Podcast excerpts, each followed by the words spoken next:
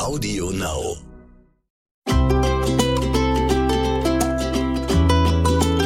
Herzlich willkommen bei Tierisch Menschlich, dem Podcast mit Hundeprofi Martin Rütter und Wissenschaftsjournalistin Katharina Adick. Wir haben hier ja schon mal über das Projekt Chien Gora gesprochen.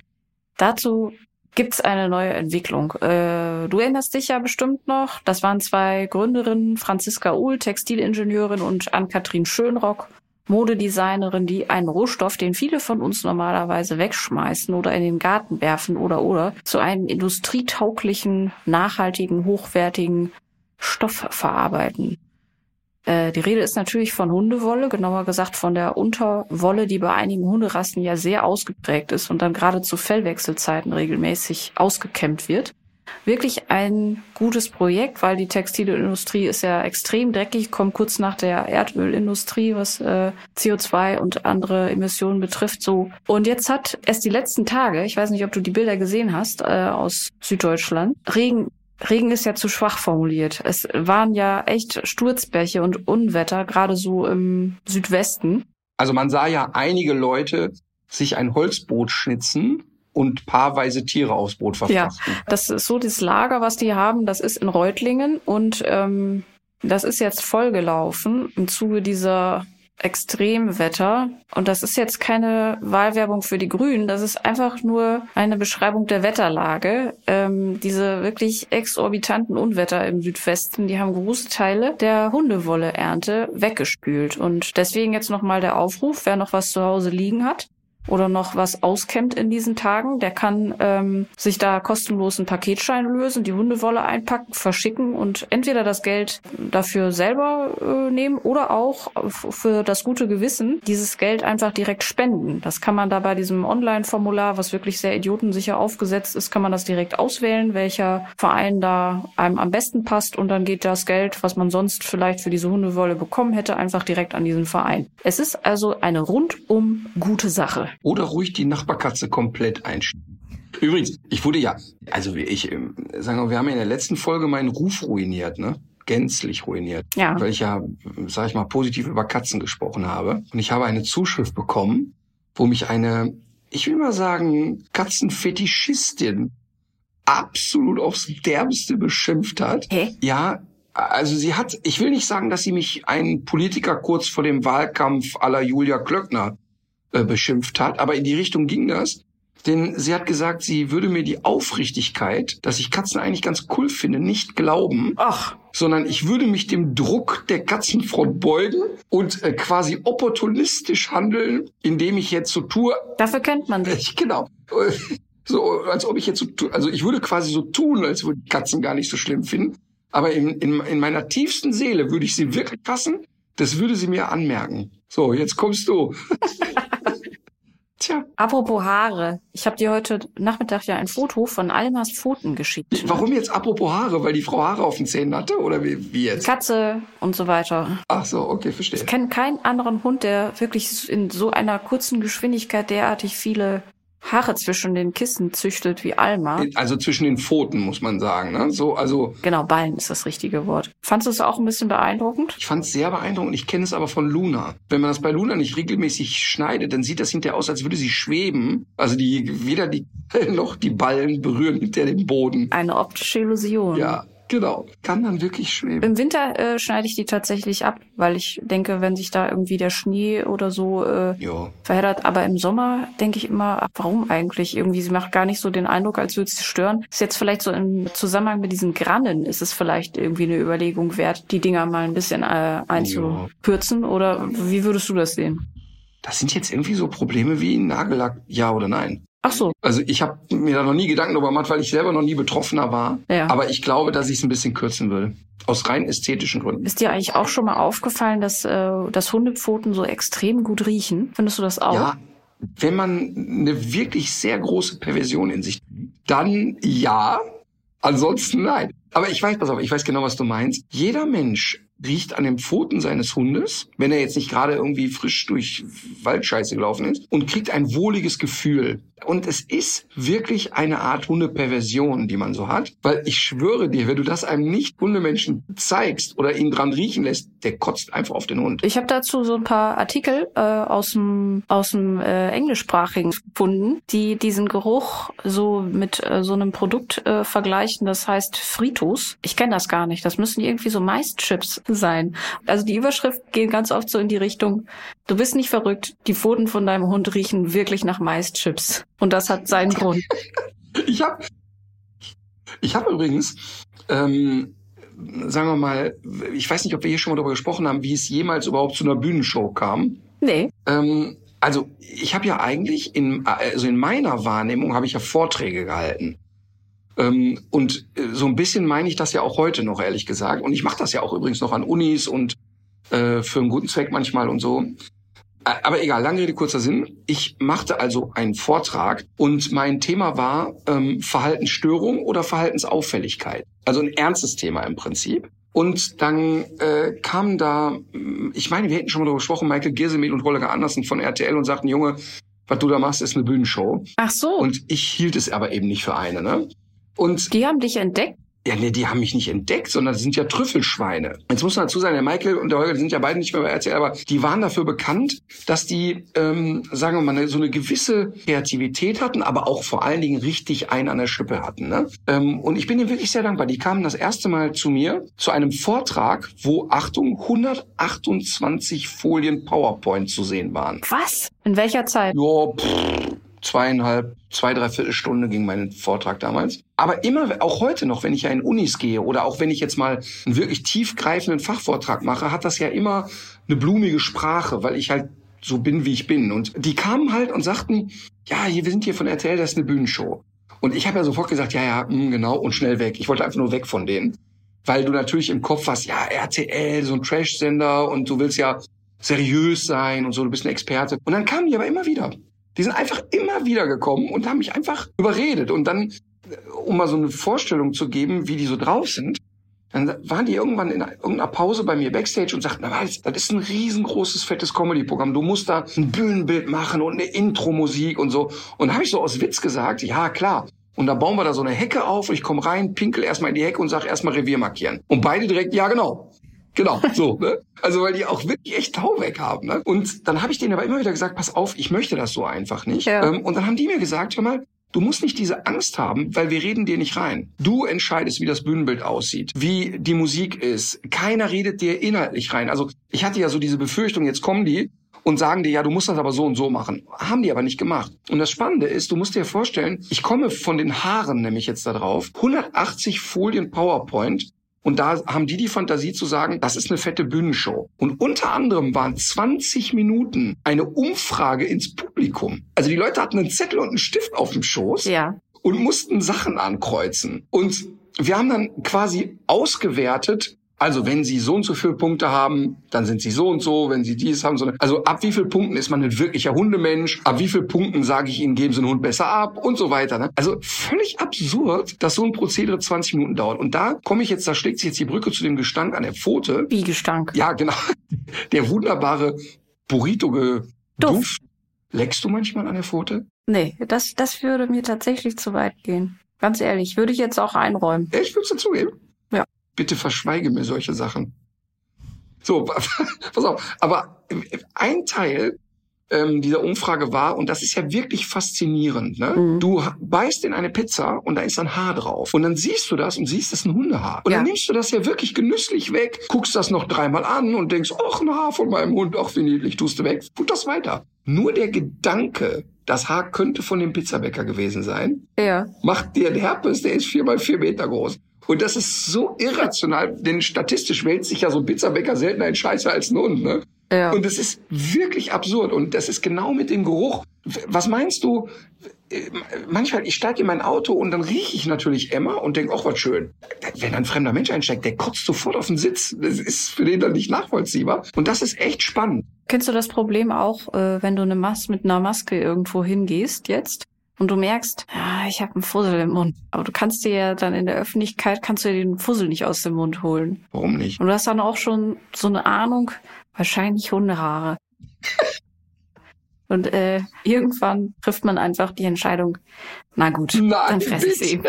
Weil du kannst, du kannst, Was? das kennt doch jeder, oder? Also- da bin ich nicht die Einzige. Ich, also ich bin das nicht. Was machst du denn dann? Ich, also ich würde mir einfach die Maske abnehmen Was? und rumpulen und gucken, was da so in mir ist. Klar. Das geht aber nicht in der Pandemie. Okay, also wir haben ja immer so einen Text, ne? also der die Folge ankündigt. Können wir in dieser Folge auf jeden Fall im Ankündigungstext haben. Und warum Katharina regelmäßig Hundeflusen isst und an Hundepfoten leckt. Ich bin weder mit dieser Hundeflusen-Geschichte alleine noch äh, noch mit der mit der Hundepfotenduftnummer. Das weiß ich auch. Es gibt so viele Artikel darüber und das ist wirklich auch so ein Geruch. Das riecht ja eher fast so ein bisschen so ein bisschen nach Feuer und Sand. Katharina, können wir uns darauf einigen, dass du... Äh, okay, also wir, wir warten also auf Zuschriften. Wer schnüffelt regelmäßig an den Hundepfoten? Wer leckt ab und zu dran? Nee, das will ich nicht wissen. Doch, das will ich dann auf jeden Fall wissen. Das will ich auf jeden Fall wissen. Wer leckt regelmäßig an Hundepfoten? Wer futtert munter unter der Maske Knubbelhundehaare? Gott, oh Gott, oh Gott. Oh Mann. Wir wollen heute ähm, mal etwas ausführlicher über ein ähm, Thema sprechen. Über Detlef Steves. Ernsthaft? Achso, ich habe gedacht, darüber wollen wir sprechen. Wollen wir? Äh, Der Defi hat ein, ein Highlight erlebt. Äh, davon weiß ich nichts. Ach so, ach okay, ich dachte, du wüsstest es. Nee. als, als sozusagen Mitarbeiter des Mina-Kosmos habe ich gedacht, du hättest es heute. Defi hat heute einen Menschen getroffen, den er quasi als heilig wahrnimmt. Und Defi hat äh, heute gedreht mit jemandem und hat sich eine Viertelstunde auf dem Klo eingeschlossen und sich nicht so richtig rausgetraut und hat das auch live bei Instagram gepostet. Wenn der Podcast jetzt ausgestrahlt wird, dann ist das ja schon ein paar Tage her. Wir zeichnen ja immer so drei, vier, fünf Tage im Voraus auf. Ähm, und tatsächlich saß er heute bei Jürgen Drews auf dem Klo und hat sich nicht aus, aus der Toilette rausgetraut. Denn Defi ist wirklich, äh, also nicht Fan im Sinne von, ich, ich höre die Musik und sammel das, sondern er ist einfach total ehrfürchtig, dass ein Mensch in dem Alter noch so klar ist und vor allen Dingen seit fünf Jahrzehnten, also so alt wie Defi ist, auf einer Bühne steht. Wie alt ist denn Jürgen Drews? Also ich würde sagen 75 ja auf jeden Fall. Ach krass. Ja.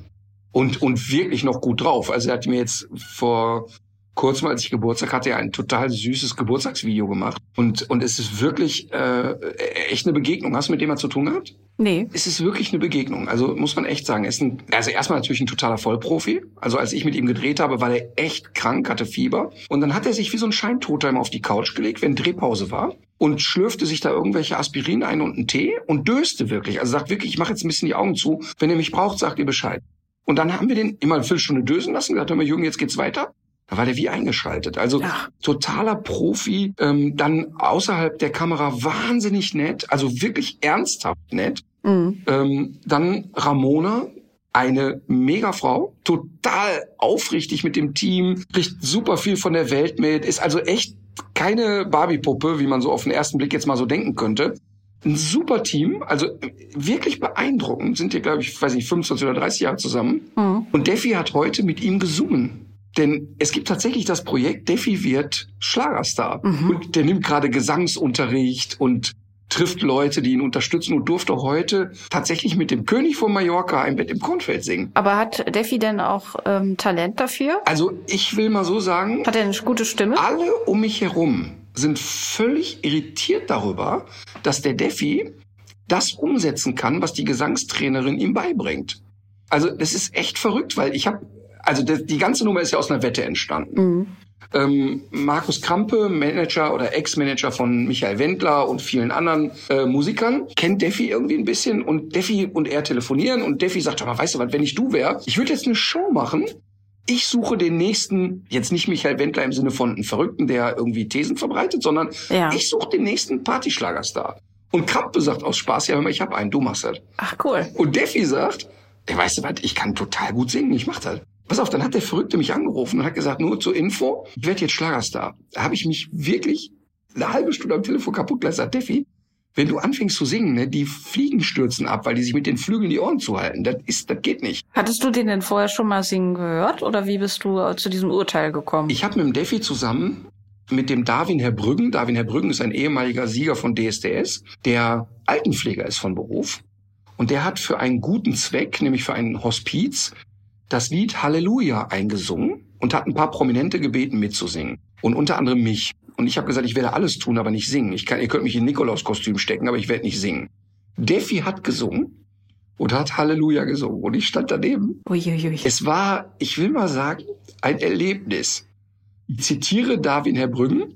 Defi fühlt die Musik. Das Problem ist, die Musik fühlt Defi nicht. Und das, das war wirklich, wirklich, es war so schlimm für mich, dass ich immer wieder gedacht habe, bitte, jetzt hör doch auf. Und jetzt kommt's aber. Und das ist wirklich crazy. Der hat dieses Lied, Halleluja, so gefühlt, dass er das immer wieder gesungen hat, immer wieder. Und es wurde von Mal zu Mal besser. Ohne Scheiß. Ja.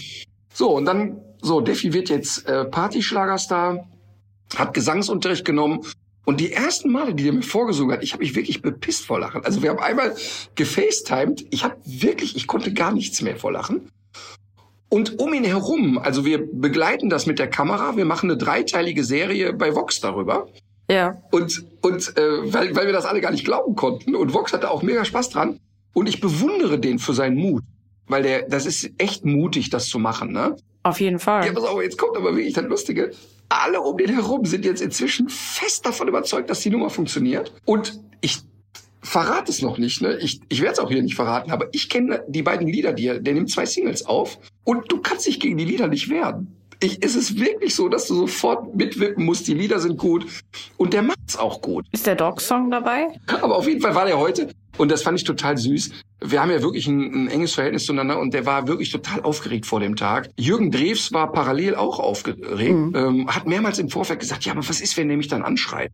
Weil er dachte, der Defi wäre so ein impulsiver Mensch. Und auf jeden Fall haben die sich heute mega gut verstanden und äh, ja, werden jetzt auch gemeinsam singen. Das Krass. ist verrückt. Das ist total verrückt. Das, das wird, äh, das ist total lustig, weil, weil der Defi ja dann auch, und, und das muss man echt mal sagen, der ist jemand, der sich, der ist eigentlich ein totaler Heimscheißer, ne? Das ist ein totales Sensibelchen. Ja. Der will nicht verreisen. Am liebsten ist er zu Hause mit der Nicole und Kai Uwe und, und dem kleinen Hund noch. Und, aber der geht total raus aus seiner Komfortzone. Der, der, wenn den irgendwas packt, dann macht der das auch. Und das finde ich sehr bewundernswert. Das macht natürlich auch äh, Bock auf die Sendung, wenn, äh, wenn sich jemand so aus der Deckung traut. Und richtig aus der Deckung, zumal ich auch in der Sendung natürlich einen O-Ton abgegeben habe. Ja. Und äh, wir in der Sendung kein Geheimnis daraus machen, wie ich mich kaputt gelacht habe zu Anfang. Und zwar jetzt nicht boshaft, da ist ja kein Auslachen, aber ich fand es einfach absurd, den Gedanken. Ja. Und jetzt wird das echt von Mal zu Mal besser. Das finde ich auch spannend. Also so eine Entwicklung äh, mitverfolgen zu können, das ist ja eigentlich immer so das, was man sich bei so Projekten wünscht. Ja, und du kannst mit dem Defi ja auch nichts faken. Der Mhm. Defi ist ja total von Grund auf ehrlich. Da kann kein Sender oder wer auch immer kommen und sagen, ja, jetzt machst du mal so, machst du mal so. Der ist ja immer auf die Zwölf. Egal, was ihm durch den Kopf geht, dann schießt er einfach raus. Und der wird unter anderem, ich glaube, in zwei Wochen das erste Mal auftreten und zwar vor Family and Friends. Das heißt, da sitzen dann 30, 40 Leute aus seinem engsten Umfeld und das ist ja Höchststrafe. Also das ist ja wirklich, das ist ja, also da kannst du ja lieber in einem Stadion vor 50.000 Leuten singen als vor der eigenen Familie. Ja, auf jeden Fall. Aber wie sind wir jetzt drauf gekommen? Wie sind wir jetzt auf den Defi gekommen? Äh, ja, du bist da einfach drauf gekommen. Ich habe nämlich gesagt, ähm, wir wollten heute mal ausführlicher über ein Thema sprechen, das sich häufiger gewünscht wurde. Und du äh, warst aber gedanklich, Okay. du warst gedanklich War beim König von Mallorca. Genau. Aber es geht äh, um ein Thema, das Thema Zweithund. Also so Fragen wie, ich habe schon eine Hündin und es soll jetzt ein zweiter Hund dazukommen. Worauf muss man da achten? Was spielt das Geschlecht des Ersttieres für eine Rolle? Wir haben da ja schon mal ganz kurz so ein bisschen drüber gesprochen, nur so kurz mal angerissen, dass es natürlich auf den äh, Charakter des Ersthundes ankommt. Sauspannendes Thema, denn in Deutschland geht der Trend eindeutig zum Zweithund. Ne? Also die Menschen wollen, wenn das mit dem ersten Hund halbwegs funktioniert, unglaublich gerne einen zweiten Hund dazu. Und ich glaube, bevor wir über das Geschlecht reden, muss man erstmal über das Timing reden und sagen, wann ist eigentlich der richtige Zeitpunkt für einen zweiten Hund? Und ein totales No-Go ist von Anfang an, sich zwei Welpen aus einem Wurf zu holen. Und ich finde, einen Züchter, der das macht, den müsste man direkt äh, köpfen.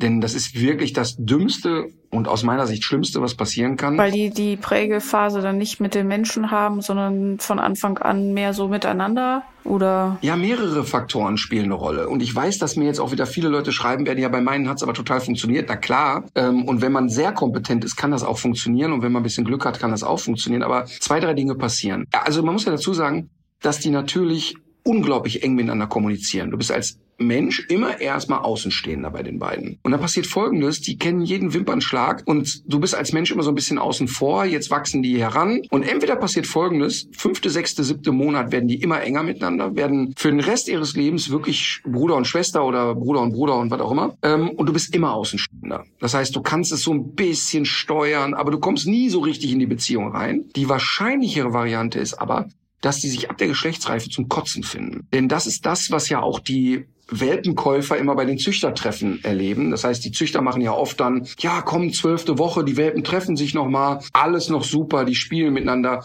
Vierzehnte Woche auch noch okay, sechzehnte Woche, die ersten können sich schon nicht leiden. Irgendwann sind die sechs Monate alt, die ersten beiden Rüden knurren sich an.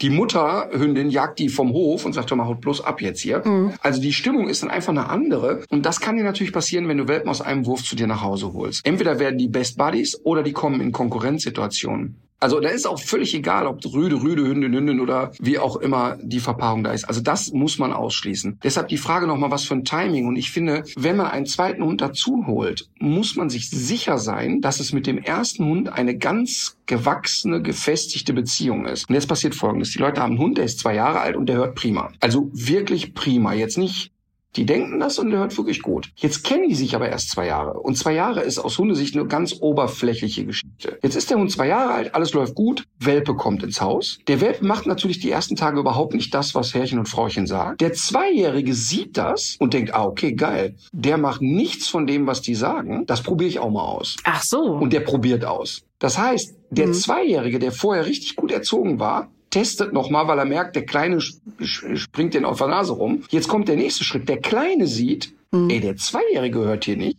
Warum sollte ich eigentlich? Und es schaukelt sich so auf, dass die Leute dann total separat trainieren müssen. Das heißt, die müssen also mit dem Zweijährigen alleine trainieren, mit dem Welpen alleine trainieren, teilweise auch alleine spazieren gehen. Und das ist ein unfassbarer Aufwand, den die Leute dann nicht betreiben. Und dann schaukelt sich das hoch. Der Zweijährige ist irgendwann drei, hört einfach nur noch so suboptimal. Der Welpe ist inzwischen ein Jahr alt, voll geschlechtsreif. Mhm. Also totaler Schwachsinn. Das heißt, der Erziehungsprozess ist wirklich sauschwer. Ja. Der nächste Punkt ist, die sind von den Interessen her sehr nah beieinander. Ein Einjähriger und ein Dreijähriger Hund, die haben sich echt noch viel zu erzählen. Und deshalb ist diese Kombination wirklich idiotisch. Und deshalb sage ich eigentlich immer, dass die Hunde mindestens vier, fünf Jahre Altersunterschied haben sollten. Mhm. Dass die auch gar keine gemeinsamen Interessen haben im Sinne von noch die gleichen Flausen im Kopf haben, noch die gleiche Entwicklungsphase haben, noch vielleicht auch zu viel Interesse aneinander haben. Ja. Also dass einfach klar ist, mit dem einen ist es wirklich richtig rund und ihr seid wirklich gefestigt. Das wollen die Leute immer nicht hören. Die sagen, die kommen da mit dem zweijährigen Hund und ich sage, Leute, ehrlich, es läuft super. Ich kann es wirklich nur loben, aber es ist echt alles noch oberflächlich. Ihr seid noch nicht so nah miteinander. Wenn dieser Hund fünf Jahre alt ist, dann sagen die das auch im Nachhinein. Dann wissen die das. Aber in dem Moment, wo der zwei ist, glauben die wirklich, die hätten eine gute Beziehung. Hm. Du hast ja selber auch Erfahrung damit. Ähm, du hast ja eine Zeit lang auch mit zwei Hunden permanent unter einem Dach gewohnt. Also das war ja einmal Emma und es gab noch eine Rhodesian Ridgeback Hündin. Genau, Abby hatte damals Conny mit in die Beziehung gebracht mhm. und das war wirklich ganz spannend, weil Abby als Rhodesian Ridgeback Sie war sozusagen im falschen Körper geboren. Sie war verwunschener Labrador, ähm, zumindest was das Fressverhalten anbelangte. Und dieses, dieses, die, die war unglaublich liebenswert. Und das heißt nicht, dass Ritschbeck nicht liebenswert ist, aber der Ritschbeck hat was sehr Eigenbrötlerisches eigentlich. Und Abby hatte aber etwas, ja, wie soll ich das sagen? Die war sehr charming und sehr, ja, eher labby-mäßig unterwegs. Die konnte auch mal pumpig werden und die wusste schon, was sie kann und so, aber trotzdem eher verwunschener Labrador. Aber ähm, trotzdem war es mit den beiden zu Anfang brutal schwer. Also die haben sich ein paar Mal richtig in den Haaren gehabt. Also ich habe äh, mal zwei Videos gezeigt von denen bei einem, bei einem Seminar. Ja. Da konntest du aber sehen, da waren mal 30 Leute, haben mal kurz durchgepustet. Also die haben schon, sag ich mal, ernstzunehmende Diskussionen gehabt, die wir dann beenden mussten. Wo mhm. wir dann gesagt haben, so jetzt hört mal auf, Mädels, das ist jetzt ein bisschen viel. Also der Einstieg war wirklich schwierig. Ähm, und dann ging es. Da, weil wir es strukturiert haben, haben die dann mehr und mehr zueinander gefunden und am Ende waren die dicke miteinander, kann ich wirklich so sagen. Es gibt auch diese eine Geschichte, dass Emma Ich glaube, Emma hat doch irgendwie immer so eine Art, so, so, so einen Scheinangriff irgendwie gefahren. Oder nee, die hat Ja. so vorgetäuscht, jemanden am äh, Zaun gesehen zu haben, um, um ihr irgendwas Genau. abzuluxen. Ne? Genau umgekehrt. Das Interessante war ja immer, die Abby war so, ja okay, wenn da Trara ist, mache ich mit, aber eigentlich, ich will hier rumliegen und fressen und vorm Kamin sein. Und so ein bisschen, wie die so drauf sind. Die Abby lag im Korb und hat vor sich hingedöst und die Emma hat an der Scheibe eine Fliege gejagt. Und immer die Fliege, immer so nach der Fliege geschnappt. Und irgendwann hatte sie die Fliege und hat die so einmal geschnappt und wieder ausgespuckt. Und jetzt lag die Fliege so auf dem Boden und kreiselte so vor sich hin. Und Emma hat dann so mit der Pfote dran rumgespielt und die gestupst und so weiter. Und irgendwann lief jemand am Garten vorbei und Emma war so wuff, wuff in Richtung Garten. Und Abby kam sofort angelaufen, hat kommentarlos die zappelnde Fliege aufgefressen und ist wieder gegangen. Und das hat Emma aber nicht mitgekriegt und hat erst, als die auf den Boden geguckt hat und gemerkt hat, scheiße, die Fliege ist weg, Ja. hat sie gedacht, okay, da muss die Abby haben. Ist sie wirklich fünf Minuten der Abby hinterher und hat die ganze Zeit das Maul ausgeleckt, so nach dem Motto, wo ist diese Scheißfliege geblieben? Spuckt die wieder aus. Also, wirklich spuckt die wieder aus. Und das ist, und das sagt ganz viel über die aus. Die, die Abby war immer sehr kompromisslos, sehr klar, sehr fokussiert und, und Emma ja einfach ein trotteliger Troll. Also das muss man wirklich sagen. Also Ja. und Abby hatte da auch immer die Entscheidungshoheit bei den beiden. Okay.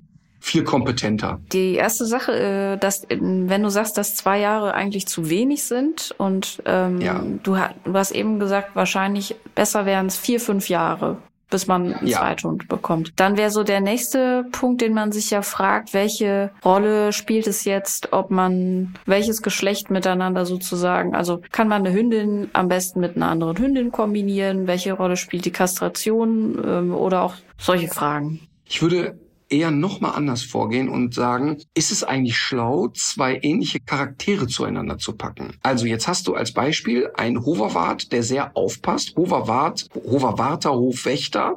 Jetzt hast du einen Hoverwart, der wahnsinnig territorial ist. Da würde ich nicht einen Hund dazu packen, der auch Hoverwart ist und auch aufpasst, weil die sich den ganzen Tag nur hochschaukeln. Mhm. Also dann packe ich lieber einen Hund dazu, der nur ans Fressen denkt oder ans Jagen, weil dann haben die nur unterschiedliche Interessen. Der eine ist fürs Aufpassen, der andere fürs Fressen und Jagen. Deshalb finde ich immer schon, ja, bei manchen Rassen schwierig, wenn die Leute sich aus einer Rasse drei, vier Rassen Hunde kaufen. Also vier Labbies oder vier, was auch immer, ne? Vier Jack Russell Terrier. Ich würde das lieber ein bisschen mischen, dass Interessen unterschiedlich sind. Das ist ein wichtiger Faktor. Und jetzt kommen wir mal zu den Geschlechtskombinationen. Rüde und Hündin zusammenzupacken ist, also wir reden jetzt immer davon, dass wir verträgliche Hunde haben. Ja, Also wenn du einen Hund hast, der nicht verträglich ist, macht das sowieso keinen Sinn. Aber wenn du die Kombination Rüde und Hündin hast, ist die Wahrscheinlichkeit, dass es im Haus keine Probleme gibt, mit Abstand am höchsten. Mhm. Weil es wird sich statistisch darauf hinaus oder da hinaus bewegen, dass die Hündin die Entscheidungen treffen wird intern. Also er wird um sie rumschlawenzeln, buhlen, sie brät ihm hier und da eine über, trifft die Entscheidungen. Ja. Und ähm, es gibt drinnen eigentlich in aller Regel keine signifikanten Probleme, Mhm. statistisch. Einzelfälle gibt's ja nicht immer. Draußen kann es aber natürlich total anders sein. Denn das Paarverhalten, was sie zu Hause haben, nämlich sie hat die Hosen an und sie trifft die Entscheidungen, ändert sich draußen natürlich total, weil die als Ehepaar unterwegs sind. Ja. Und das heißt, es kann passieren, dass der Rüde total scheiße findet, wenn ein anderer Rüde kommt, die Hündin aber auch genauso doof finden kann, wenn eine andere Hündin Ah, okay. kommt. Das heißt also, der, der Vorteil liegt im Innenbereich, innerhalb der Familie. Der große Nachteil könnte draußen passieren. Zeige ich ein schönes Beispiel. Diana Eichhorn, äh, Moderatorin oder ehemalige Moderatorin von Hund, Katze, Maus, die hat ja, Ja. aufgehört. Ähm, die hatte früher einen Dalmatiner-Rüden Pierrot und eine Rottweiler-Mischlingshündin Momo. Rottweiler-Schnauzermix, sag ich mal. Und äh, Momo war eine sehr, sehr präsente Hündin. Diana und ich kennen uns privat gut. Da waren wir beide noch nicht beim Fernsehen. Da sind wir immer gemeinsam mit unseren Hunden spazieren gegangen. Und Momo war eine Ja. unglaublich präsente Hündin, einfach kann ich gar nicht anders sagen. Wenn der Pierrot mit einer anderen Hündin gespielt hat, hat die nie Krach mit der anderen Hündin angefangen, weil sie die Risiken abgewegt hat. Aber der Pierrot, der konnte sich richtig warm laufen dann. Also der kriegte richtig Schruppe dafür, dass er mit einer anderen Hündin gespielt hat. Also Mhm. das heißt, da gab's dann draußen auch so ein Regulieren der Situation. Ja. Und mal weg von den beiden Hunden, ein Pärchen draußen kann kompliziert werden. Mhm. Das kenne ich auch von zwei Hündinnen, die schon lange zusammen in einem Haushalt leben, dass die, die verstehen sich super, die freuen sich, wenn die sich mal ein paar Tage nicht gesehen haben, spielen zusammen und wenn die draußen aber auf einen anderen Hund treffen und einer der beiden Hunde spielt mit dem jeweils anderen Hund, dann gibt's auch Lack in dieser Zweierkombination. Mhm. Total. Das kann in, tatsächlich in jeder Geschlechtskombination passieren, mhm. weil es ja eben nicht nur um die Geschlechtlichkeit geht, also wer ist hier Mann, wer ist Frau, wer ist äh, Ehepartner, sondern da kann es ja auch einfach nur die sozial motivierte Aggression sein, nämlich zu sagen, ich akzeptiere nicht, dass du mit jemand anderem Kontakt hast.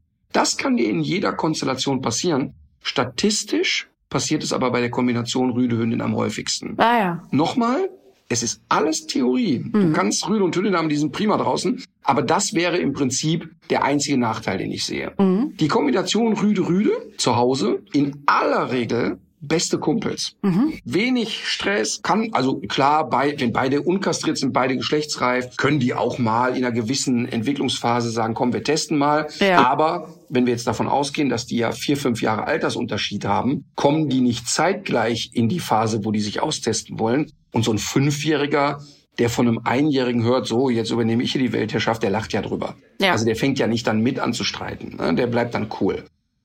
Das Problem draußen kann aber sein, wenn einer von den beiden das Zanken anfängt, dann kann da richtig Dynamik reinkommen natürlich. Also das heißt, du kannst zu Hause eine Konkurrenzsituation haben, wenn es um Geschlechtsreife geht. Deshalb eben finde ich, der große Altersunterschied muss her. Die sollen nicht beide zwischen eins und drei sein. Ähm, und draußen müssen wir gucken, dass nicht so eine Klopperei-Dynamik entsteht. Deshalb rate ich ja den Leuten immer, dass die zu raue Spielformen ah, okay. im Haus unterbinden. Grundlegend, egal in welcher Kombination. Denn das, was die Hunde zu Hause dürfen, ist immer ein Üben für draußen. Und das würde sich dann auch hochschaukeln an der Stelle. Also wenn man zu Hause dieses gewisse Maß zulässt, kann man davon ausgehen, dass das äh, sich dann draußen wahrscheinlich noch potenziert. Schau mal, ähm, meine Söhne, jetzt äh, beamen wir die wieder zurück als kleine Jungs, die sind dann fünf und neun. Und den ganzen Tag hauen die sich zu Hause mit der Gummikeule auf die Fresse. Den ganzen Tag. Und dann heute eine mal, dann blutet der andere mal. Aber es geht nie so richtig hoch her. Aber den ganzen Tag geht's um das Thema. Du kannst dir ganz sicher sein, dass die auch draußen nicht sanft sein werden. Also gibt's immer den Moment, wo man eingreift und sagt, Leute, jetzt geht's hier über einen guten Geschmack. Der eine da auf die Decke, der andere da auf die Decke. Ja. Und genauso würde ich immer den Menschen raten, wenn sie mehr Runde haben, dass sie Spielstrukturen zu Hause aufbauen. Also, dass die dürfen zu Hause spielen und auch mal grob, aber eben nicht über Tische und Bänke und nicht zu extrem, weil das, was die zu Hause trainieren, wollen die draußen auch mal austesten. Mhm. Deshalb halte ich übrigens, deshalb muss ich immer lachen und halte das für groben Unfug, wenn ich höre, ja, mit sogenannten Problemjugendlichen, mit Gewaltstraftätern, ähm, die müssen ja am besten im Gefängnis und wo auch immer noch äh, in Sozialtherapie äh, Boxen und Karate lernen. Da können die sich austoben. Das Einzige, was passiert ist, die wissen noch besser, wie jemand ein Bein in die Fresse. Das ist der, der komplett falsche Ansatz. Also der Gedanke ist natürlich, dass man sagt, man lastet die aus, man belastet die. Ja. Aber ich kann die auch anders belasten, körperlich und geistig. Aber jemanden, der eh schon eine Gewaltproblematik, ja, aber jemand, der eine Gewaltproblematik in sich trägt, noch beizubringen, wie man gezielt zuschlägt, ist wirklich Bullshit. Ja. Da wird es keine einzige Studie geben, die belegt, ja, das tut denen richtig gut. Ja. Es nicht geben, es macht keinen Sinn. Und ich habe wirklich bei dem Thema ein bisschen Erfahrung. Also ich habe äh, wirklich Erfahrung darin und es ist wirklich Quatsch. Wenn du den Rabauken beibringst, wo es, wie es hoch hergeht, ist es kein Vorteil. Ja. Es ist wirklich kein Vorteil. Also, ähm, also das heißt, Spielverhalten zu Hause durchaus strukturieren. Wenn du zwei Hündinnen hast, die streiten statistisch seltener miteinander als zwei Rüden. Mhm. Wenn sie streiten, streiten sie viel vehementer. Rüden sind eher geneigt, sogenannte Kommentkämpfe, Showkämpfe zu betreiben. Viel Imponiergehabe, Brust raus, Rute hoch, äh, viel Traben und so weiter. Eine Hündin regt sich seltener auf, wenn die aber in Streitigkeiten geraten, können die direkt sehr vehement werden. Und die können vor allen Dingen, und das ist das Thema, sehr, sehr nachtragend sein. Mhm. Also das heißt, wenn es um eine Situation geht, ganz konkret, die streiten sich um Knochen, dann kann es danach auch wieder okay sein. Aber wenn es so ein Sozialstreit ist, können die wahnsinnig nachtragend sein. Und wenn es da einmal über einen guten Geschmack hinausging, dann kann das echt schwer werden, die zu vergesellschaften. E, extern draußen selten Probleme, mhm. weil die Hündin nicht so stark nach außen orientiert ist. Mhm. Du würdest viel extrovertierter, sehr stark nach außen orientiert. Also wir hören jetzt schon, dass eigentlich alle Konstellationen Vor- und Nachteile haben. Mhm. Und ich kann aus meiner Erfahrung nicht sagen, dass ich häufiger bei der oder der Konstellation zu schwierigen Hausbesuchen komme. Also ich glaube, dass die, das Fazit ist, dass es gar nicht so entscheidend ist, welche Geschlechter ich zueinander packe, sondern welche Charaktere. Ja, Dass ich also auf keinen Fall Hunde zusammenpacke, die sich sehr ähnlich sind. das macht's aber ja doch für Hunde, die dann aus dem Tierschutz dazukommen, mitunter ein bisschen schwieriger. Ne? Weil? Ja, also es kommt ja ein bisschen darauf an, wo sie dann herkommen. Wenn du jetzt schon eine Pflegestelle hast, wo man schon so ein bisschen abschätzen kann, wie der Hund ähm, drauf ist, wie er sich so entwickelt, welche Charaktereigenschaften das sind oder auch welche, welche Rasseeigenschaften, dann ist es ja eine Sache. Aber es gibt ja jetzt ja auch viele Konstellationen, wo Hunde dann doch äh, schon relativ jung ähm, im Welpenalter ähm, aus dem Auslandstierschutz nach Deutschland kommen und man kauft so ein bisschen wie online geschätzt und hast du dann Ja, ist ja schon grundlegend falsch. ja, aber es ist ja, äh, es ist ja doch die Realität gerade für viele Leute jetzt auch gerade so in, in dieser äh, Corona-Situation, dass du im Internet einen Hund siehst, der irgendwie süß ist und große Ohren hat und äh, Pfoten, von denen man ausgehen kann, dass wir, dass er eine bestimmte Höhe vielleicht erreicht, aber so sehr viel mehr kannst du ja eigentlich auch gar nicht sagen. Und ich fand auch, als wir ähm, Alma mit fünf Monaten bekommen haben, dass die, bis die, bis wir mal so wirklich wussten, wer das ist, ist ja doch eine ganze Weile vergangen. Ja, aber jetzt wollen wir mal so sagen, jemand, der ein Foto auf einer Internetseite sieht und sagt, weil ich das Foto gesehen habe, kaufe ich diesen Hund, der hört doch jetzt nicht den Podcast und sagt, oh, jetzt mache ich mir mal Gedanken, welcher Hund passt zu meinem. Ähm, also ich weiß, dass das viele Menschen machen. Ja. Ich verurteile das auch nicht im Sinne von, kann man so eine Scheiße bauen, aber es ist erstmal fachlich natürlich totaler Blödsinn, sich ein Lebewesen ins Haus zu holen, das man nur von einem Foto kennt.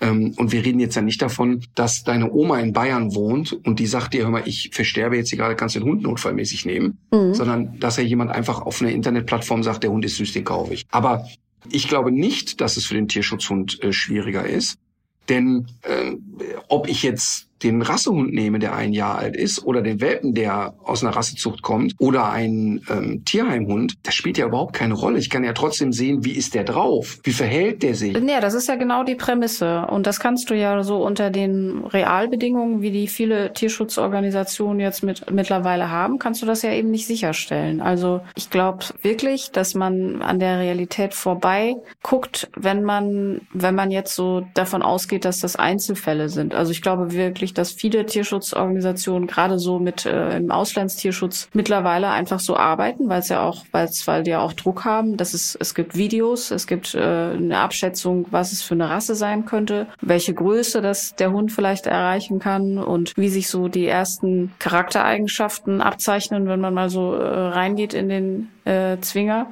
Aber sehr viel mehr ist da ja häufig nicht. Und das ist, ist nur so, was mir jetzt gerade durch den Kopf gegangen ist. Das macht es natürlich dann schon besonders schwer, wenn du gerade, wenn du, äh, wenn es um Zweithund geht, aber natürlich auch generell, ist ja klar. Also äh, sagen wir mal so, wenn jetzt jemand sagt, ich kenne da jemanden, der holt aus Rumänien Hunde hierher.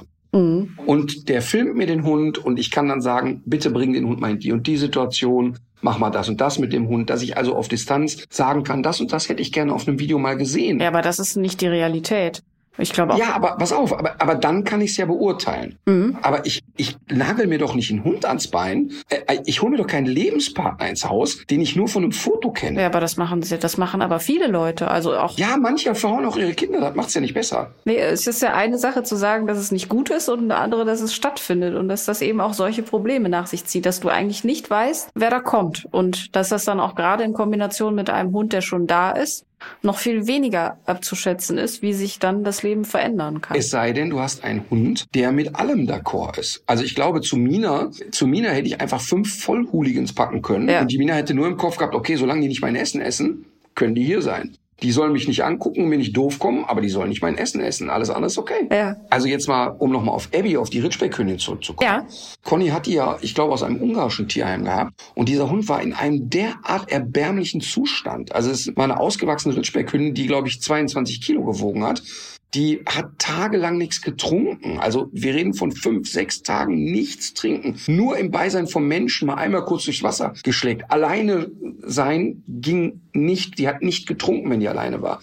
Ähm, die hat kaum gefressen. Die ist zu Anfang, die wollte niemand haben. Und jetzt ist ja Conny jemand, der ein mega Gespür für Hunde hat. Ja. Und sie war ja, als sie den Hund geholt hat, noch überhaupt kein Profi, aber hatte eine gute Intuition. Ähm, zu Anfang ist Abby nur mit ihr rausgegangen. Die ist mit keinem anderen vor die Tür gegangen. Ist das ein Extremfall, dass die nicht getrunken hat, als sie alleine war, oder kommt sowas äh, häufiger vor? Das habe ich ja wirklich noch nie gehört. Doch, es gibt, es gibt Hunde, die tatsächlich erst wieder trinken und fressen, wenn die Menschen wieder in der Nähe sind. Aber Abby hatte ja keine Bezugsperson. Man wusste nicht, wer hat sie abgegeben. Sie galt als besonders äh, ruppig und besonders äh, aggressiv und schwierig und keine Ahnung. Und Conny hat diesen Hund gesehen und hat gesagt, erzählt ihr? Der Hund ist in erbärmlichem Zustand und ich sehe, dass der problematisch ist, aber nicht, weil der morgen jemand auffrisst.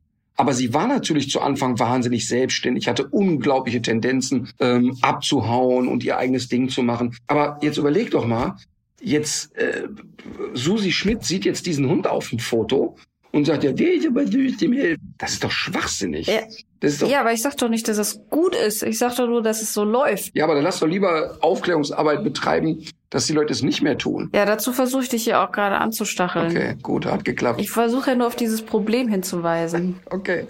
Nein, aber nochmal, nee, wa- warum ich jetzt so auch darauf reagiere. Ich, ich finde ja Tierschutz und auch Auslandstierschutz erstmal total cool natürlich. Ja. Und ich sag nochmal, ich kenne ja wirklich auch, ich habe so viel mit Tierschutz zu tun gehabt und, und habe das ja immer wieder und ich bin jedes Mal so ehrfürchtig, wie die Leute immer wieder den Tropfen auf den heißen Stein werfen und immer wieder dranbleiben. Ja, wirklich meinen größten Respekt. Ich habe aber auch das Gefühl, dass es natürlich genügend Leute im Tierschutz gibt, die Geschichten von Hunden erfinden. Ich kann dir gar nicht sagen, wie viele Hunde bei mir im Training waren, wo die Leute gesagt haben, ja, der hat drei Jahre allein auf der Straße gelebt. Und du sagst, ey Leute, ganz ehrlich, der hat drei Jahre bei irgendeiner Oma auf einer Couch geschlafen. Der, nicht einen fucking Tag war der alleine auf der Straße. Es ist kein Verhaltensmuster zu erkennen, was darauf hinweisen könnte, Mhm. zu erzählen, den haben wir gerettet von der Straße, den haben wir vor einer Tötungsstation bewahrt. Ja. Das gibt's ja alles und das passiert ja auch schlimmerweise. Aber manche Leute spielen ja mit diesem Genau. Leid und diesen Geschichten und dann ist eben oft Ja. auch nichts dran. Und da kommen wahrscheinlich dann auch zwei äh, Sachen zusammen. Äh, teilweise tatsächlich handfeste Betrugsabsichten und ähm, auf der anderen Seite manchmal vielleicht auch eine extreme Verpeiltheit oder irgendwie auch so ein bisschen der Glaube, dass äh, der gute Zweck die Mittel heiligt und ähm, eigentlich so alles alles recht und billig ist, was irgendwie dafür sorgt, dass der Hund nach Deutschland in eine, in eine Familie kommt. Voll. Ich habe übrigens, wir haben letzte Woche haben wir gedreht bei einem Züchter, der ähm, Labrador Retriever züchtet. Wir wollen für eine Sendung mal zeigen, wie sieht eigentlich eine gute Aufzucht von Welpen aus. Mhm. Ähm, und waren bei einem echten Vorzeigezüchter. Aber der, der hatte Welpen, die waren vier Wochen alt und ich habe wieder gemerkt, ich bin völlig immun dagegen. Also klar, gucke ich mir dann auch die Welpen und die sind süß, ist ja keine Frage, ne? Ja, Aber ich krieg da null Milcheinschuss und ich habe null den Impuls, ach, so einen Welpen möchtest du noch mal haben. Das ist so durch das Thema für mich, da kann ich gar nicht in Worte fassen. Ich find's auch irgendwie immer witzig, so äh, kleine Hunde zu treffen. Also mir geht da schon auch so das Herz auf, aber ich würde mir die Verantwortung, die würde ich Ja. mir auch nicht mehr ans Bein binden wollen. Ich, wenn man, wenn man jetzt schon irgendwie so auch weiß, dass es, ähm, dass es auch so viele Hunde gibt, ganz guten äh, Zuhause brauchen können, die die es schon gibt, die erwachsen sind und man sich das selber. Ich finde es irgendwie auch ganz interessant, so einen Hund kennenzulernen. Ich fand es neulich bei Olli Schulz ganz witzig. Der war bei der, der war mit ähm, Pierre M. Krause unterwegs in diesem Format Kurzstrecke. Und hat totale Werbung für mich gemacht, hast du das gesehen? Ja, natürlich. Aber ich fand sehr auch, lustig. Ich fand es aber auch sehr lustig, was er sagte über Juri, seinen Hund, dass er so am Anfang dachte, er ist irgendwie davon ausgegangen, dass es so eine Selbstverständlichkeit ist, dass die beiden jetzt Buddies sind. Ne? Weil er ihn gekauft hat oder weil er ihn gerettet hat. Er war, er war so ein bisschen darüber irritiert, dass ja auch Juri sich erstmal an ihn gewöhnen muss. Und dass sie nicht sofort so down sind.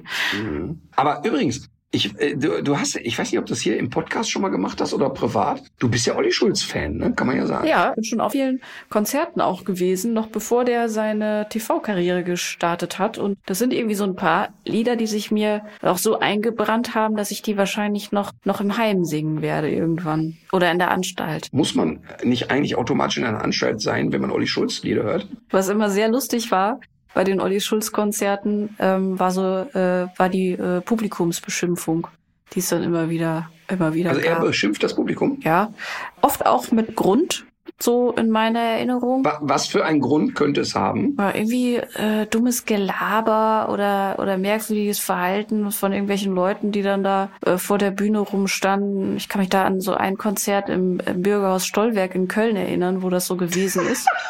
Warte mal, entschuldige mal eben.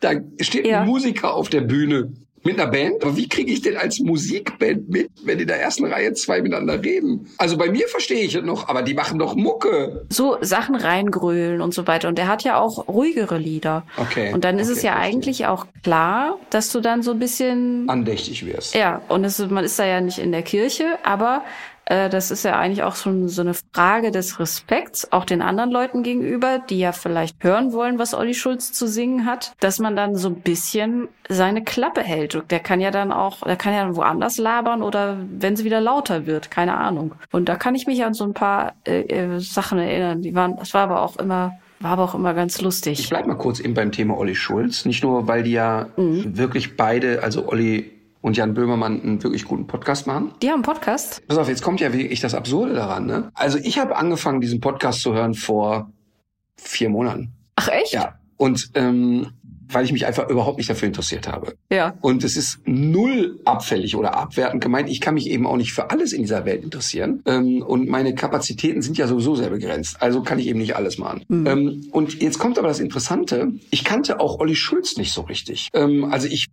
habe das mal irgendwie, ich habe den immer so assoziiert mit der rennt dabei Glas und dem anderen damit. Und hab da also nicht so richtig auf dem Schirm, ich habe den einfach nicht auf dem Schirm gehabt. Ne? Und dann hat mir mal jemand gesagt, der hier nicht namentlich genannt werden soll, hör mal, das ist ein echt kluger Kerl. Der hat, der ist sehr extrem in allen, aber das ist jemand, der sich sehr Gedanken macht über die Welt. Okay, dann höre ich mir das mal an. Ich empfinde den da wirklich, der ist sehr hau drauf und auf die Fresse und eine sehr derbe Sprache. Ähm, aber ich merke, dass das ein Sensibelchen ist. Und jetzt kommt das Lustige. Ich habe dann angefangen, mich mit dem zu beschäftigen. Und wenn mich eine Sache interessiert, interessiert die mich ja dann auch richtig. Dann haben wir uns geschrieben. Erst über Instagram einmal angeschrieben und dann haben wir einmal telefoniert und über WhatsApp ein bisschen hin und her geschrieben. Und es war eine total schöne Begegnung. Es war eine wirklich total schöne Begegnung. Und wofür ich den sehr schätze, der hatte eine Frage zu seinem Hund, natürlich, wie immer. Ähm, Mhm. Aber der hat dann sein Zeug losgelassen und hat dann nicht angefangen, mich zu missbrauchen. Also der hat dann nicht alle zwei Minuten nochmal angerufen und noch eine Frage und keine Ahnung. Und Ja. das ist etwas, was ich sehr schätze. Ähm, und deshalb kann ich wirklich nur sagen, dass ich dann aufgrund dessen, deshalb habe ich vorhin so provoziert mit der Musik, mir dann auch seine Musik angehört habe und ich war total überrascht darüber, dass der wirklich gute Musik macht, finde ich. Ja. Und das habe ich überhaupt nicht auf dem Zettel gehabt, keine Sekunde.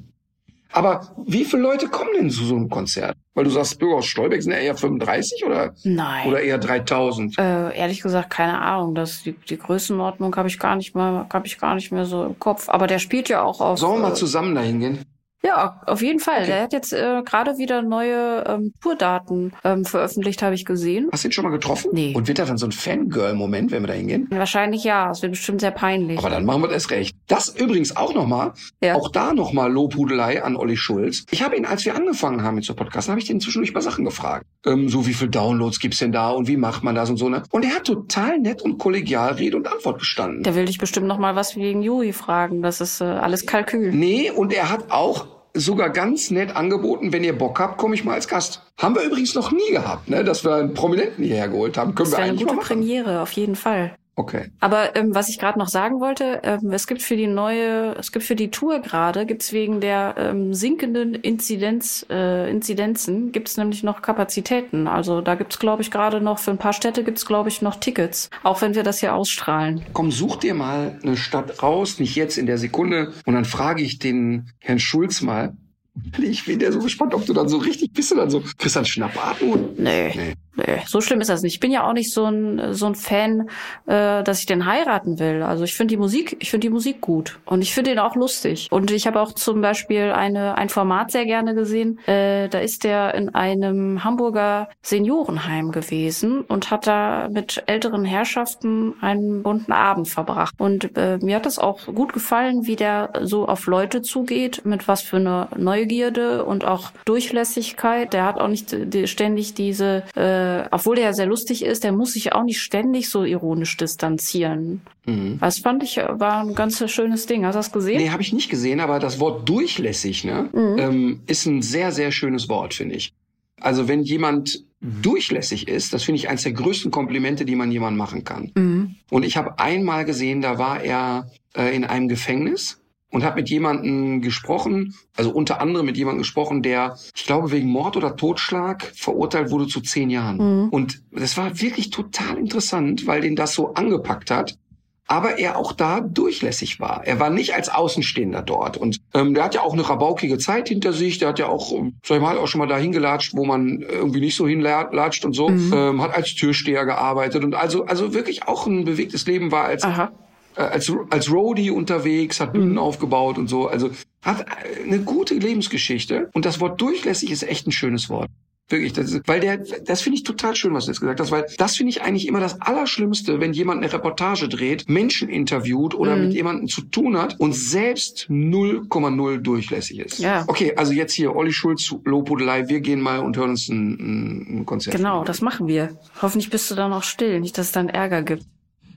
Ich habe ich hab übrigens, nee, ich kann, also erstmal, erstmal, weil ich ja selber weiß, wa- was das für ein Pain in the Ass ist, wenn sich jemand schlecht benimmt. Und ich kann da auf der Bühne wirklich auch, äh, ich bin dann nicht Olli Schulz mäßig, aber ähm, wenn jemand das haben will, der es auch. Ja? Und äh, ja, volle Pulle. Volle Pulle. Äh, ich war jetzt ja noch gar nicht so oft da. Ich habe, glaube ich, hab zweimal war ich erst da. Da haben sich die Leute eigentlich alle ganz anständig verhalten. Was machst du denn, wenn du... Die Leute sind, nee, die Leute sind total. Also ich habe wirklich, aber wir haben natürlich auch schon alles erlebt, ne? Also da, also ähm, ich habe ja schon mal gesagt, also ich hatte wirklich ein, Feuer auf der Bühne. Ich hatte ähm, wirklich so mit äh, Rettungssanitäter muss rein und jemand droht da zu sterben und all, wirklich alles hoch und runter. Mhm. Aber das Schlimmste ist immer, ähm, wenn die Klugscheißerei losgeht. Oh. Ähm, es kommt ein Reinruf. Ähm, wenn der fachlich ist, ist es sofort mega. Dann nehme ich sofort fünf Gänge aus dem Comedy-Bereich raus und dann kommen wir in Dialog. Ja. Auch in einer Halle mit 10.000 Leuten. Ich wiederhole immer laut, was der sagt. Und wenn das wirklich fachlich ist, dann bin ich auch total neugierig darauf. Aber oft sind es hier nur einfach Klugscheißer. Ähm, das heißt also, die haben dann irgendwo mal einen Fachbegriff aufgeschnappt und tröten den raus. Oder was ich halt eben ganz, ganz schlimm finde ist, und da habe ich mal, ich glaube, das war in Erfurt, jemanden richtig an die Wand genagelt. Und zwar waren wir am gleichen Tag in Erfurt Golf spielen. Und der Platz war eigentlich gesperrt. Und der Präsident des Clubs hatte uns zuliebe den Platz aufgemacht und wir durften da trotz Schnee spielen. Und da haben wir uns auch ganz brav bei ihm bedankt. Es war ganz, ganz nett. Und dann, was können wir für Sie tun? Ach, Mensch, wollen Sie heute Abend zur Show kommen? Ja, alles klar. Kriegte der irgendwie sechs Tickets und kam dann da zur Show. Da kommt der Affe erstmal zu spät und hat aber dann natürlich Tickets schön fünfte Reihe mit allem Zip und Zap. Mhm. Kommt erstmal zu spät und macht erstmal Wirbel, wo denn sein Platz wäre. Und äh, dauert ewig, bis er dann mit seinem Arsch da gesessen hat. Dann fängt er an, erstmal Handy raus und ich sehe dann natürlich, Display geht an, Ja. äh, tippt und macht und tut. Da, da hatte ich schon richtig Puls. Schon richtig Puls. Mhm. Dann habe ich mir das zehn Minuten angeguckt, dann habe ich Pause gemacht und habe den angesprochen und habe gesagt, hör mal, wenn ich dich störe bei irgendwas, lass es mich wissen. Dann halte ich einfach das Maul, dann machst du erstmal jetzt dein Ding, können wir ja nochmal, ne? Äh, äh, äh, äh, war er irritiert. Da habe ich für eine Sekunde gedacht, vielleicht war ich zu der. Haben wir genau zehn Minuten später Handy wieder raus. Ja. Also äh, eine Unverschämtheit sondergleichen. Ja, ich find's, ich find's auch unverschämt. Wenn, ich bin ab, ab und zu auch bei, in so ganz kleinen Hallen oder wenn dann auch so, eine, so ein Akustikset gespielt wird. Ich weiß noch, dass ich mich mal auch auf ein Konzert sehr gefreut habe, das im Kölner Stadtgarten stattgefunden hat mit ähm, Bill Callahan. Das ist so auch so ruhige Gitarrenmusik und es gibt ähm, es gab wirklich so einen Moment, der eigentlich wirklich richtig schön war und dann fängt so ein Typ an zu labern. Schlimm. Und ja, der hat das, Schlimm. der hat natürlich auch so ein paar Sprüche gekriegt, aber da stehen doch nicht irgendwie ein paar hundert Leute im Raum, um sich sein besoffenes ähm, Genau. Gelaber anzuhören, sondern man ist für was ganz anderes da. Und dann hat er natürlich auch ein paar Sprüche gekriegt und fing dann aber an, irgendwie so dagegen zu halten, von wegen, wir sind hier nicht in der Kirche und so weiter. Ja, wir sind aber auch nicht irgendwie auf einem Stones-Konzert und es ist gerade, es widerspricht gerade allem, was alle anderen in diesem Raum gerade Genau das. Wisst muss ja auch wirklich, muss ein gehöriges Maß von Verpeiltheit oder Ignoranz oder einfach schlechter Charakter sein. Total. Ich finde das auch wirklich ganz schlimm. Also der hat dann nicht aufgehört Und ich habe vor der Pause gesagt, wenn sie gleich wiederkommen, das Handy ist wieder an, dass sie rausschmeißen. Ähm, weil er einfach, der macht um sich herum ja auch 15 Leute verrückt. Eben, und, genau. und das ist einfach unfassbar respektlos. Und noch schlimmer habe ich es erlebt. Es gibt eine ganz tolle Poetry-Slammerin, Letizia Wahl. Mhm. Ähm, ein, eine super Frau spielt Klavier, singt, total lustige, aber auch saukluge Texte. Wir waren in Köln in so einer, ich weiß gar nicht mehr, wie die Location heißt, geht mal so einen Keller runter, sind irgendwie passen 40 Leute rein. Mhm. Sie hat da irgendwie Premiere oder zweite Show ihres Programms. Auch ein paar so schräg rechts hinter mir. Die sehen, das Programm wird aufgezeichnet. Letizia sagt heute für mich ein besonderer Abend. Die ganze Zeit sind die mit Fressen beschäftigt. Oh, noch ein eingepacktes Brötchen raus und nochmal. Ich habe gedacht, das darf nicht wahr sein, ne? Pass auf, Letizia startet die Show mit, sie öffnet eine Flasche Sekt, Ja. schüttet sich die so einen Becher ein und sagt, Mensch, ohne Alkohol schaffe ich den Abend heute nicht. Ist natürlich nicht ernst gemeint. Mhm. Stellt die Flasche Sekt auf die Bühnenkante und sagt, wer heute auch nicht halt aushalten kann ohne Alkohol, der kann ja nach vorne kommen. Hör mal, die beiden Affen stehen auf, stehen einfach auf, latschen quer durch diesen Raum, nehmen sich den Sekt, weil der schön für Umme war. Ja, Und ich habe wirklich gedacht, ich möchte den schlagen. Ich möchte ihn einfach schlagen. ja. Dann, pass auf, und dann geht's aber noch weiter. Die ganze Zeit nur so eine Kacke, ne? Dann Pause. Die gehen raus, gehen bestellen, nerven dann noch den Kellner und zahlen, ich sag mal, 6,45 Euro und lassen sich auf den Cent das Wechselgeld rausgeben lassen. Also nicht einen Cent. Daran sieht man die ganze Verkommenheit. Da wundert mich kein bisschen, was ihr für schlimme Menschen seid. Und dann wollte er mir einen Kragen. Ne? Das war das Lustige an dem Abend. Und ich war, ich war fassungslos, wie respektlos man mit jemandem umgehen kann. Ich gehe da hin, ich möchte hören, was der erzählt und so. Ne? Und die saßen einfach nur, wollten da fressen und umsonst trinken. Mich hat das so Mhm. wütend gemacht, ich kann das überhaupt nicht verstehen. Also deshalb, du kannst mich ruhigen Gewissens mit zu Olli Schulz nehmen. Äh, ich werde Okay. mich benehmen. Na gut, Deal. Schläfst du in Olli Schulz Bettwäsche auch? Nein. äh, es gibt äh, hier immer wieder sehr schlechte Nachrichten, die wir mit der Öffentlichkeit teilen. Aber es gibt jetzt gerade auch ähm, eine positive Entwicklung. Ich weiß gar nicht, ob du es mitbekommen hast. Stachelhalsbänder oder andere für die Hunde schmerzhafte Mittel dürfen nicht mehr verwendet werden. Hast du es mitbekommen? Von wann ist das? Vom 25. Juni, also ein bisschen mehr als eine Auch Woche. mega. Finde ich ein wichtiges, sau wichtiges Thema. Hat aber auch echt lange gedauert, muss man sagen. Ein Zitat aus der Begründung ist, wissenschaftliche Erkenntnisse zu Erziehungsmethoden von Hunden beurteilen die Anwendung von Strafreizen zur Erziehung von Hunden als nicht tierschutzkonform. Insofern ist die Verwendung von Stachelhalsbändern oder anderen für die Hunde schmerzhaften Mitteln als tierschutzwidrig zu verbieten. Es ist schon krass, dass es jetzt so lange gebraucht hat. Ja. Ich erzähle dir aber noch was. Äh, eine weitere gute Nachricht. Wirklich historisch kann man sagen, wenn es denn so umgesetzt wird, wie jetzt erstmal angekündigt. Aber die EU-Kommission hat ein Käfigverbot für Nutztiere angekündigt. Das soll bis 2027 umgesetzt werden. Also das, man plant ein Verbot von Käfigen für die über 300 Millionen Hühner, Schweine, Kälber, Kaninchen, Enten, Gänse und andere Nutztiere. Das geht zurück auf eine europäische Bürgerinitiative, End the Cage Age. Und daran sieht man mal, dass auch aus so etwas äh, wirklich ein großer Erfolg sich entwickeln kann. Das Ding ist von 1,4 Millionen EU-Bürgerinnen unterzeichnet worden. Und das Großartige ist eben auch, dass jetzt eben auf diese EU-Ebene gestellt wird, ist ja insbesondere deshalb wichtig, damit wir hinterher nicht wieder den Stress haben, ja, äh, jetzt haben wir unseren Landwirten diese Vorschriften gemacht und jetzt ist er, das ist aber eigentlich nicht EU-rechtskonform oder die werden jetzt un, die werden jetzt benachteiligt oder jetzt kommen eben dann die Käfigtiere und die Produkte von Tieren, die in Käfigen gehalten wurden, aus dem Ausland. Und das kann man jetzt natürlich dann nicht sagen. Also die Bin mal gespannt, NGOs. wie dann Käfig definiert wird. Genau, das ist nämlich jetzt der springende Punkt. Also ob du zum Beispiel jetzt einen Käfig schon nicht mehr hast, weil du das einfach Ferkelschutzkorb nennst. Oder weil es aus reinem Beton ist. Genau. Die ganzen Tierschutzorganisationen, die das kommentiert haben und beobachten, die werten das wirklich als sehr großen Erfolg und haben natürlich auch alle ein Auge darauf, was jetzt äh, die Umsetzung dieser Ankündigung betrifft und insbesondere wie denn dann der Gesetzesvorschlag ähm, aussieht und ob nicht das doch wieder durch lobbywirksame Einzelinteressen stark verwässert wird. Aber erstmal ist das ein Erfolg. Ja, aber ich denke, mein Julchen wird schon einen Weg finden, das zu umgehen. ich hoffe ja auf den September.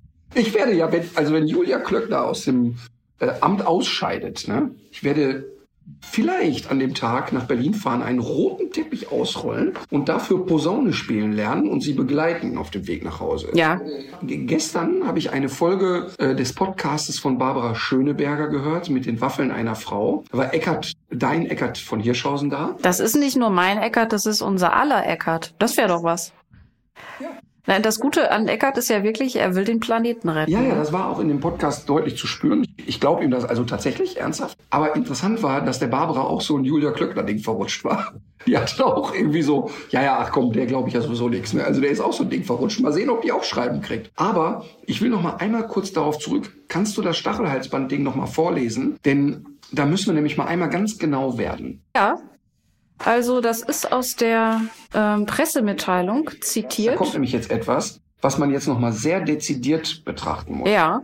Es ist verboten, bei der Ausbildung, bei der Erziehung oder beim Training von Hunden Stachelhalsbänder oder andere für die Hunde schmerzhafte Mittel zu verwenden. Und äh, das Zitat aus der Begründung ist, wissenschaftliche Erkenntnisse zu Erziehungsmethoden von Hunden beurteilen die Anwendung von Strafreizen Nee. zur Erziehung von Hunden. So, jetzt haben wir ein Thema. Weil schau mal, wa wo fängt Strafreiz an Mhm. Und wo hört der auf? Wir haben jetzt klar, das bezieht sich jetzt auf Stachelhalsband und Starkzwangmittel. Ne? Das ist ja klar. Aber wenn wir mal ganz ehrlich sind, ist das, was ich mache, nämlich auch einen Hund mit einer Wasserflasche korrigieren oder einen Schnauzgriff und so weiter, ist ja erstmal ein Strafreiz, der da gesetzt wird. Deshalb würde ich das mal, also erstmal ist ja natürlich mega, dass das Mhm. jetzt rausgekommen ist und dass man das so formuliert. Aber ich reibe mich jetzt gerade ein bisschen an der Geschichte. Wie definiert man jetzt einen Strafreiz? Das ist ja nur ein Zitat aus der Begründung. Nee, weißt du, warum ich das mache? Ich reibe mich da ja gar nicht dran, sondern ich wollte nur mal darauf hinweisen. Ähm, ich, also erstmal, dickes Ausrufezeichen dann ist natürlich mega, dass jetzt offiziell verboten ist, so ein Ding zu benutzen. Ausrufezeichen. Ich habe übrigens oft, wenn Journalisten gefragt haben, haben sie irgendwelche beruflichen Ziele noch in ihrem Leben? Ja. Und dann denken die ja immer in so Kategorien, ja, äh, noch mehr Zuschauer, noch ein Stadion füllen, keine Ahnung. Und das ist ja eine Kategorie, in der ich gar nicht denke. Ähm, also erstmal fixt mich das nicht. Aber das Zweite ist, dass ich denen eigentlich immer sage, ähm, dass ich wirklich sehr stolz darauf bin, und das meine ich wirklich so, Ja. dass ich sehr stark dazu beigetragen habe, dass das Verständnis in Deutschland für Hundeerziehung und für eine adäquate Form des Umgangs mit dem Hund besser geworden ist. Dazu habe ich extrem beigetragen. Ja. Und dann sage ich eigentlich immer, ich möchte, dass meine Enkelkinder in einem Museum ein Stachelhalsband sehen und sich kaputt lachen und sagen, ey, sowas gab es mal. Und dann meine Kinder sagen, ja, der Opa, der hat dazu beigetragen, dass so eine Scheiße nicht mehr gibt. Und das ist ja eigentlich im Grunde das Thema. Und dass es das jetzt nicht mehr gibt, finde ich so schön, dass ich mich wirklich freuen könnte, ähm, so im Sinne von hüpfen. Aber ich reite noch mal auf dem Strafreiz rum. Denn das, ich sage das deshalb so bewusst, weil die Leute verwechseln ein Abbruchssignal und ein Ich kann nicht nur positiv verstärken in der Erziehung mit einem harten Strafreiz. Ich weiß das ja, und das ist ja erstmal cool, dass es so viele gibt, die sagen, nein, man kann ja einen Hund ein Leben lang klickern und nur positiv verstärken und so weiter. Das ist total an der Realität einer Beziehung vorbei. Denn eine Beziehung besteht auch aus Reibereien. Und wenn wir Hunde untereinander beobachten, da gibt es kein Rudel dieser Welt, wo nicht auch eine Korrektur gesetzt wird und auch nicht, äh, wo eine Mutter einem Welpen sehr deutlich sagt, bis hierhin und keinen Millimeter weiter und die knurrt den an und die greift dem auch mal voll übers Maul und im Zweifel tackert die dem auch mal ein Loch irgendwo rein. Das heißt, das ist nicht alles nur lustig und deshalb müssen wir gut unterscheiden zwischen Deshalb gehen da bei mir immer die Alarmglocken an, wenn ich höre, ja, aber ein aversiver Reiz, den darf man nicht setzen und man darf einen Hund nicht korrigieren. Das ist ein ganz großer Unterschied zwischen einer harten Gewaltanwendung, die Ja. der Hund überhaupt nicht verstehen kann, Ja. und einem klaren Abbruchssignal. Und Ja, das, okay. ist, das ist wirklich wichtig zu differenzieren. Mhm. Wenn es jetzt auch nicht Einfluss in äh, das in die Verordnung gefunden hat, diese Begrifflichkeit stammt ja zumindest aus der Begründung. Was ja erstmal gut ist. Ist vielleicht auch ein bisschen Haarspalterei. Bevor wir gleich aufs Ende kommen, würde ich sehr gerne vielleicht noch mal so ganz kurz und knapp also zwei Hörerinnen Fragen miteinander verbinden, weil die sich nämlich so ähnlich sind beziehungsweise von zwei verschiedenen Seiten auf ein und dieselbe Situation gucken. Die erste Frage ist, wie gehe ich eigentlich mit Menschen um, die nicht in meinem Haushalt leben, sich aber trotzdem in meine Hundeerziehung einmischen? Und die andere Frage äh, ist dementsprechend, wie kann man Menschen helfen, die mit ihren Hunden nicht klarkommen und gestresst und unruhig sind? Also ich fange mal mit der zweiten Variante an, denn ich habe es wirklich unheimlich oft, dass sehr nett motivierte Menschen sagen, pass mal auf, ich habe einen Nachbarn, eine Nachbarin, mir tut der Hund richtig leid. Und zwar nicht, weil die den misshandeln und schlagen und schlimm behandeln, sondern der bellt sich die Seele aus dem Leib, der kommt nicht genug raus, der ist jetzt fünf Jahre alt, der kann immer noch nicht Auto fahren und so weiter. Dass die so sagen, ich möchte eigentlich im Interesse des Tieres diesem Nachbarn mal sagen, ey, da geht doch ein bisschen was. Mhm. Und das ist natürlich ein hochkomplexer Vorgang. Du kannst ja nicht darüber latschen und sagen, ey, Alter, jetzt hör mal zu, der Hund kläfft hier seit vier Stunden, der tut mir leid. Ja. Damit erreicht man ja meistens nichts. Wenn du dem jetzt so ganz nett einen Gutschein für eine Hundeschule in die Hand drückst, das führt ja auch zu nichts. Also das ist echt ein sensibles Thema. Ähm, und ich versuche das ja immer von der anderen Seite, nämlich dem so zu dem gegenüber so darzustellen, als würde er es alles richtig machen. Also zu sagen, hör mal, ich habe eine Freundin, die hat einen Hund, ey, der macht das und das, Katastrophe. Hast du einen Tipp? Mhm. Ähm, also ich hole den mit an Bord und tu so, als würde er sich auskennen mit Hunden. Ah, okay. Und dann ist der erstmal so, ähm, ja, weiß ich auch nicht, aber könnte man vielleicht so und so machen und so. Und dann startet das erstmal so. Und dann kann ich durch die Hintertür und sagen, hör mal, ich kenne mich null aus, aber warum bellt der Hund bei euch eigentlich immer so? Mhm. Ähm, was sagt er mir? Und dann hast du zumindest so einen sanfteren, smootheren Einstieg, wo du vielleicht erreichen kannst, dass er selber mal drüber nachdenkt. Mhm. Weil mit der Brechstange kannst du den Leuten nicht reingreifen, denn dann kommen wir nämlich sofort zu der anderen Seite. Jeder verbittet sich das ja, ja eben. dass sich jemand einmischt. Und ich kann dir nur sagen, es gibt wirklich wenn du Langeweile hast, ne, stell dich in irgendeinen Hundepark und sprich mal einen an und sag immer, wie geht das nochmal mit Platz? Da kommen sofort 20 aus der Höhle gekrochen und jeder hat einen klugen Ratschlag und die, wo der Hund gar nichts kann, die tröten am lautesten, wie alles geht. Das ist natürlich total kompliziert. Ähm, aber äh, sagen wir mal, ich verbitte mir das auch. Ähm, aber trotzdem glaube ich, ja. und dass es ja immer eine Art ist, wie geht jemand damit um? Also das heißt, kommt er jetzt an und sagt, pass mal auf, das musst du so und so machen, hast du ja schon keine Lust mehr. Aber ich finde, wenn jemand mit einem nett gemeinten Ratschlag um die Ecke kommt, kann man ja auch mal zuhören. Ja, Erlebst du das? Am Anfang habe ich das erlebt, als ich selber auch noch so ein bisschen unsicher war. Und dann habe ich mich aber irgendwann auch so ein bisschen dabei, mich, mich hat das irgendwann einfach nur noch genervt. Ich habe auch gemerkt, dass das irgendwie zu nichts führt. Und ich bin dann ja auch einfach ins Training gegangen und habe dann versucht, das konsequent so umzusetzen. Ne? Das hat natürlich nicht geklappt, aber ich lasse mir jedenfalls auch nicht mehr so in die Suppe spucken. Da kommt ja wieder meine Metzger-Geschichte vor vielen, vielen Jahren. Ich hatte da noch nicht so viele Mitarbeiter, ich sag mal vielleicht zehn oder so. Da waren wir in Bonn zu Weihnachten essen. Da habe ich Mitarbeiter eingeladen und damals unsere Tierärztin Simone Jendrisek ist in Erftstadt. Tolle Tierärztin, wirklich mega, mega Tierärztin. Ähm, weißt du, womit die mir sehr imponiert hat? Wir haben damals das äh, Trainingszentrum in Erftstadt gegründet und das war ja sofort so eine Riesenbude für eine Hundeschule, zehn feste Mitarbeiter. Das ist ja in der Hundeschule eigentlich so nicht vorstellbar. Und viele Tierärzte bewarben sich bei uns um eine Kooperation. So nach dem Motto, wir sind hier der Tierarzt, sollen wir nicht mal Ihre Flyer auslegen, können Sie mich empfehlen und so, ne? Und die kam zum Tag der offenen Tür und hat sich direkt vorgestellt, wer sie ist und so weiter. Und ähm, ob es mich stören würde, wenn sie mal so drei Tage mitlatscht. Und dann, ja, warum? Ja, sie hätte da also auch den großen Wunsch, eine Hundeschule zu empfehlen. Aber wenn sie sich so kein Bild machen könnte, wäre das irgendwie doof. Und das, ich hätte die klutschen können. Ich finde das mega cool. Und daraus ist wirklich eine lange Freundschaft entstanden. Und auf jeden Fall Weihnachten sie ihren damaligen Freund dabei. Wir waren in einem Restaurant und er bestellt Kaninchengulasch. Kaninchengulasch wird gebracht, er probiert es und sagt, boah, das ist aber total lecker, ist aber Rinderfleisch. Ach, okay, ja, schmeckt aber trotzdem. Kellner kommt und wie schmeckt's? Ja, schmeckt super, ist aber nicht Kaninchen, ist Rind. Ach echt? Ich sag mal dem Koch Bescheid. 21, 22, wie dem schlechten Film, kommt wirklich ein riesengroßer, wahnsinnig dicker Koch, so wie du dir das vorstellst, mit so einer verschmierten Schürze kommt raus und du denkst als allererstes, scheiße, das ist echt der Koch. Und dann kommt der raus, so richtig wutschnaubend. Wer ist das hier mit dem Kaninchen-Gulasch? Ja, ja er, äh, Freund von Simone, ja ich. Schmeckt total lecker, ist aber Rinderfleisch. Ja, bist du Metzger oder was? Ja. war der wirklich Metzger? Ist das, das war so ein schöner Moment, dass der kommt, ey, bist du Metzger? Und er sagt, ja. Und hat ihm dann an der Fleischstruktur erklärt, warum es Rinderfleisch ist. Das war so schön. Und selbst da, und selbst da hat er doch Stein und Bein behauptet, er hätte ein Kaninchen serviert. Also an Dreistigkeit nicht zu überbieten. Aber der Moment, wenn jemand schreit, ja, bist du Metzger? Und er sagt, ja, das ist einfach unbezahlbar. Und so habe ich das ja erlebt mit Bist du Hundetrainer. Ich habe ehrlich gesagt gerade so ein bisschen an mehr so menschliche ähm, Konstellationen gedacht. Also was mir, was mir immer so richtig auf, auf den Wecker geht und ähm, was ich auch unangenehm finde, ist, wenn sich Paare in meinem Beisein so offensiv streiten oder einfach ständig irgendwelche Nickeligkeiten austauschen.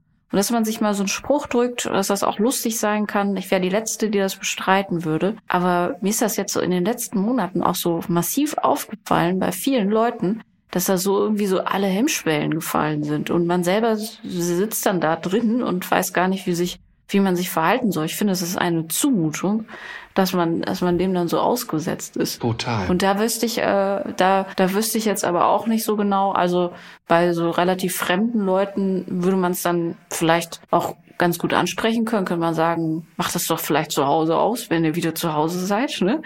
Und ähm, bei Freunden ist das aber eigentlich relativ, ist das aber schwierig oder bei anderen Leuten, die einem so ein bisschen näher stehen. Es gibt eigentlich keine Lösung dafür. Überhaupt keine. Noch schlimmer ist, wenn gute Freunde einen neuen Partner präsentieren und in vollster Euphorie und alle anderen sehen diesen Partner und denken, okay, lass uns auf drei Wochen einigen, den werden wir nie mehr wiedersehen. Und ähm, sag ich mal, der gute Freund spürt das. Also der merkt, alle ja. im Raum denken, das wird nichts. Und dadurch ist schon so Spannung auf den Abend. Ne? Und das, das sind wirklich, das sind, das sind so Momente, die kann ich auch ganz schlecht aushalten. Ja. Und ich bin ja auch nicht humorvoll dann. Ich, ich finde das so, ich kann, ich kann ja sowieso nicht so gut, ich kann ja sowieso nicht so gut Streit aushalten. Ich, ich mag ja nicht, wenn schlechte Stimmung ist oder wenn, wenn sich Menschen nicht verstehen und so. Das kann ich einfach nicht ab. Ja, ich frage mich auch, wann das bei, wann das bei Paaren irgendwie so einsetzt, dass man das, das Hauptaugenmerk darauf gerichtet ist, den anderen doof aussehen zu lassen vor anderen. Es gibt ein englisches Format, das äh, mir RTL schon seit 100 Jahren anbietet oder Vox auch mir lange angeboten hat. Da gehen Paare, die sich nicht mehr gut verstehen, zu einer Paartherapeutin. Mhm. Also ernsthaft jetzt. Die, also die suchen wirklich Hilfe, ist ein Coaching-Format. Ja. Und neun von zehn Paaren kommen in den Zustand, dass das Hauptthema ist, dass die Frau sagt, der Mann gibt sich keine Mühe mehr. Der schmeißt die Socken immer in die Ecke, der rülpst nur noch, der buhlt nicht mehr um mich, der will mit mir nicht ausgehen, gar nichts mehr. Und das ist ja biologisch erstmal normal. Das heißt, das Männchen hat gebuhlt, hat das Weibchen bekommen, alles ist eingetütet, er, er braucht es eigentlich nicht mehr. Also er mhm. braucht das Weibchen noch, aber er braucht diesen Umgarnungsprozess ja eigentlich nicht mehr. Das ist biologisch erstmal nachvollziehbar. Ja. Jetzt wollen wir das aber natürlich nicht nur auf eine biologische Ebene runterbrechen. Aber erstmal ist dieser Prozess tatsächlich so, dass oft dann die Frauen ausbrechen, weil sie sagen, ich kann nicht mehr. Und er ist total irritiert und sagt, hey, was hat ihr denn? Ist doch alles super. Also ich, hab, ich, ich sah den Stress überhaupt nicht kommen. Ne? Ja. Und so, und in diesem Format gehen die zu einer Paartherapeutin, die aber keine Paartherapeutin ist, sondern eine Hundetrainerin. Und diese Hundetrainerin coacht die Frauen. Und das ist so witzig. Es ist so witzig und so effektiv, weil die genau mit den Mechanismen arbeitet wie beim Hundetraining. Das heißt. Konditionierung. Total. Sie bringt den Frauen bei, pass auf. Jetzt hat er wieder den Socken neben die Waschmaschine geworfen. Ignorier das. Wenn der aber gleich in die Küche kommt und der schafft es, seinen Teller wegzuräumen, belohnen ihn sofort. Und das ist so lustig weil es einfach funktionioniert. Kommt da irgendwann auch die Wasserflasche zum Einsatz? Nee, die korrigiert nicht. Die, die, die, die arbeitet sehr stark mit, wie Hunde es auch ja zu 95 Prozent tun, über ignorantes Verhalten, dass sie ganz viel einfach aussitzt. Aber die Momente, die dann da sind, macht sie denen total stolz. Und Männer sind ja, ja. wirklich bis ins hohe Alter wie kleine Kinder, freuen sich über jedes Lob, wollen Anerkennung und so. Und das ist so witzig.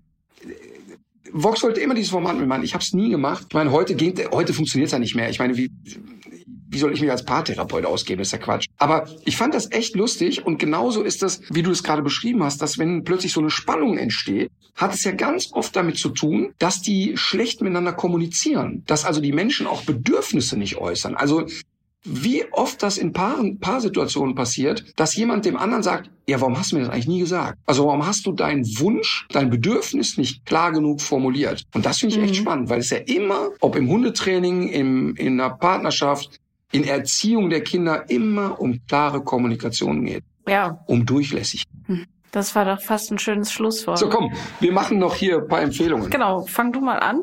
Sollte ich es schon empfohlen ja. haben, kannst du mich sofort korrigieren und maßregeln. Ich habe einen Plan B. Und zwar würde ich gerne den Film The Game Changer empfehlen. Hast du schon empfohlen? Dann möchte ich gerne empfehlen den Podcast Zärtliche Cousinen. Und zwar ähm, mit Atze Schröder und Till Hoheneder. Und wenn man jetzt erstmal denkt, oh Gott, zwei alte weiße Männer, da kommen jetzt 80er Jahre Herren, Stammtischwitze und ist die Kunstfigur Atze Schröder noch zeitgemäß? Bitte dringend hören, weil Atze Schröder da oft als private Person redet. Das passiert ihm dann ganz oft. Aber warum das so hörenswert ist, finde ich, also an manchen Stellen muss man sich warm anziehen, das ist dann eben bei denen so. Aber was mir wirklich sehr imponiert, und das habe ich dem Atze auch vor kurzem als Sprachnachricht geschickt, der Till Hoheneder ist ja ein Mensch, der ein sehr bewegtes Leben hat. Der war sehr erfolgreich, hat dann einen total, totalen Bruch erlebt, musste sich nochmal ganz neu entdecken und hat eine doofe Kindheit gehabt im Sinne von, er hat sich sehr an seinem Vater gerieben und hatte einen Vater, der ein wirklich blödes Arschloch war. Und das hat den Till wirklich sehr geprägt und der erzählt oft darüber. Und der erzählt sehr offen, sehr ehrlich. Da musst du echt manchmal schlucken, wenn du hörst, was die so erzählen. Mhm. Aber eine Sekunde später springen die wieder über, ach, wir waren im Mallorca-Urlaub und haben uns eingezwitschert hat,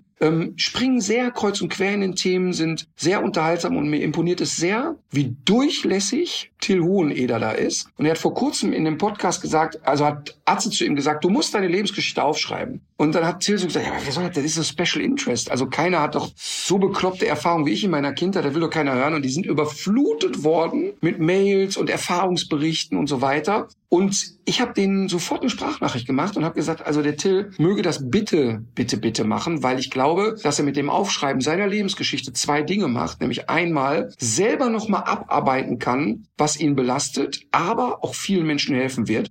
Und habe so flapsig gesagt, und ich werde das Buch promoten, bis einer weint. Und die haben mich beim Wort genommen. Also mhm. wenn Till es schreibt, werde ich es mitpromoten. Also ein wirklich sehr hörenswerter Podcast, Zärtliche Cousinen. Okay, cool. Ähm, ich habe einmal einen Tipp von einer Hörerin. Es geht um die Reiherproblematik. Ja. Ich weiß nicht, ob du es schon mal ausprobiert hast, aber der Vorschlag war, Spiegel aufzustellen. Ach, gähn. Oh. Ah, okay. Überall kriegst du diese Reiherspiegel oder Kugeln, wo der Reiher sich aus mehreren Seiten sieht. Hm. Einfach direkt vergessen. Auch Plastikreiher aufstellen kannst du auch direkt vergessen. Okay, alles klar. Gut. Äh, mein Tipp ist äh, eine Alternative. Übrigens, der Reiher, die blöde Sau. Ja. Ähm, beim nächsten oder bei diesem Podcast können wir ja mal ein Video hochladen oder ein Foto zumindest. Die Fische sind ja jetzt alle in der Säule, ne? Und es ist wunderschön. Ähm, und der Reiher hat auf der Säule gesessen. Nein. Und, äh, und hat versucht, so, da reinzupicken oder was? Ja, ja, aber die, der ist auf die Säule losgegangen, aber die sind dann sofort natürlich alle nach unten geschwommen. War das der letzte Ausflug in die Säule? Nö, nö, nö, die, nö, nö, die schwimmen ja immer wieder in die Bereiche, wo der war. Ah, die, die versuchen ihn jetzt zu provozieren wahrscheinlich. Ich, ich würde mich so freuen, wenn die kapieren, dass die genau in der Säule sicher sind und der hackt sich da den Schnabel krumm. Ja, und äh, fahr, also die, die, die schwimmen jetzt aber auch tatsächlich rein, wenn kein Futter da drin ist, oder? Ja, aber sagen wir mal so, wir haben ja jetzt ein paar Tage in der Röhre gefüttert, ja. ähm, dann ein paar Tage nicht und die suchen da nach Resten. Ja. Aber die werden mit dieser Röhre zutraulich. Eben. Ich, teile, ich teile aber nicht die Einschätzung bisher, dass die da reingehen, um eine gute Aussicht Gut. Aber die sehen großartig ja, ne? aus. Also den Tipp des Tages mit den Spiegeln und Kugeln können wir direkt wieder vergessen. Ähm, das war ja auch nicht meiner. Ähm, ich würde sehr gerne die Suchmaschine Ecosia empfehlen. Äh, die Werbeeinnahmen durch die Suchanfragen fließen in Baumpflanzprojekte auf der ganzen Welt. Die sind vernetzt mit vielen Experten, die eben auch wissen und Expertinnen, wo man Bäume pflanzen sollte und wo nicht. Und ich glaube mittlerweile, ich weiß nicht, wie viele hundert Millionen Bäume mittlerweile schon von Ecosia-Nutzern gepflanzt werden. Äh, jede Suchanfrage neutralisiert ein Kilo CO2. Ähm, funktioniert auf Basis der Suchmaschine Bing und ähm, es werden natürlich deutlich weniger Daten erhoben als bei Google. Das heißt, es kann sein, dass man für die ein oder andere Such Anfrage tatsächlich auch ein besseres Ergebnis bei Google bekommt.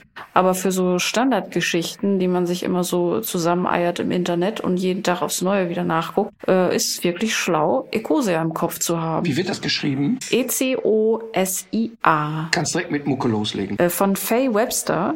I know I'm funny, haha. So heißt das Album und so heißt ein Track auf diesem Album. Aber ich würde gerne das ganze Album empfehlen. Ich habe heute zufällig bei Byte FM, das ist äh, so ein Radiosender, den ich oft höre, habe ich die gehört. Ich weiß gar nicht mehr, welches Lied auf dem von dem Album da gespielt wurde, aber ich habe äh, hab dann hab dann in das Album reingehört und fand das fand das eigentlich komplett toll. Deswegen diesmal eine Albumempfehlung. Was ist das für eine Art von Musik? Das ist so Folk, ja, oder vielleicht sogar ein bisschen, äh, geht so in diese R&B-Richtung, aber auch so ein bisschen Soul, So eine Mischung. Okay. Ich komme mit einem Lied, das heißt This is the Day von der Band The The. Kennst du das? Nee. Ich glaube nicht. Auf jeden Fall mit diesem Lied. Vielleicht, wenn ich's höre. Kennst du auf jeden Fall. Äh, mit diesem Lied verbinde ich wirklich gute Laune und abends ausgehen. Ähm, mein Kumpel Max, wir waren ja immer so ein Dreiergespann und Max war einer von denen. Und der, mit dem ging man so aus und der war immer zu spät. Immer wenn ich ihn abgeholt habe, kam der gerade aus der Dusche. Mhm. Und dann lief aber immer dieses Lied und der sprang da nackt im Zimmer umher und freute sich immer über dieses Lied und kam nicht so richtig voran. Aber ich assoziiere mit diesem Lied so etwas, so, wir bereiten uns jetzt vor und wir gehen aus und es wird ein schöner Abend und so. Also für mich ein ganz, ganz positiv besetztes Lied. Cool. Das war's für heute. Ja, dann legt euch wieder hin. Legt euch wieder hin.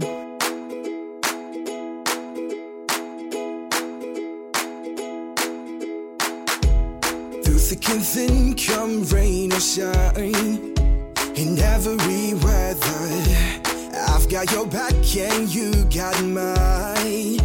We're walking together, long roads and winding alleys, side by side, mountain tops and lowest valleys, you and I. Yeah, you can make most any place feel like we're at home. It's a simple recipe.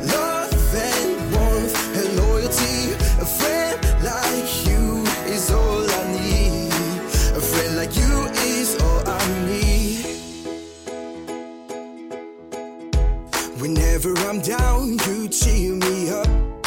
You find your way and you know it. When I worry too much, you make it stop. And take me back to the moment when it gets cold, you're there to keep me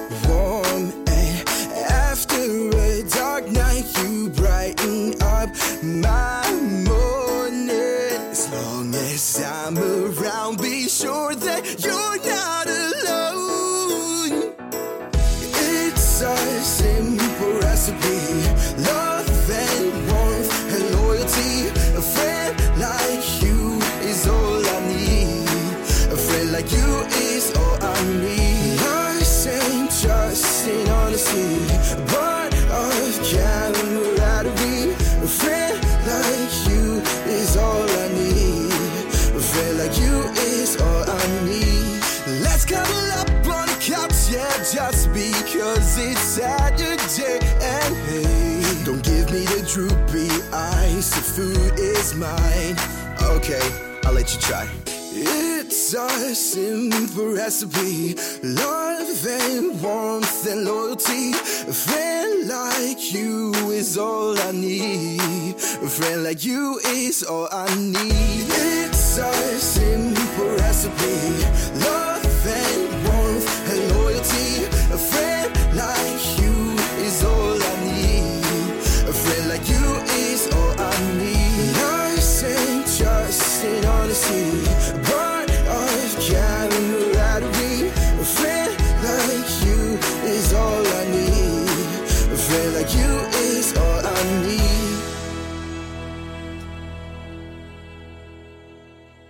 So Leute, das war's jetzt mit tierisch menschlich. Aber damit ihr die Zeit zur nächsten Folge gut überbrücken könnt, haben wir hier noch einen Podcast-Tipp für euch. Hi, ich bin Philipp und mein Podcast heißt Verbrechen von nebenan, True Crime aus der Nachbarschaft. Warum aus der Nachbarschaft? Weil die schlimmsten Verbrechen meist nicht in irgendeiner anonymen Großstadt passieren, sondern direkt nebenan. In meinem Podcast spreche ich mit meinen Gästen über die spektakulärsten deutschen Verbrechen und spannendsten Kriminalfälle der letzten Jahre. Ich würde mich freuen, wenn ihr mal reinhört. Tschüss. Audio Now.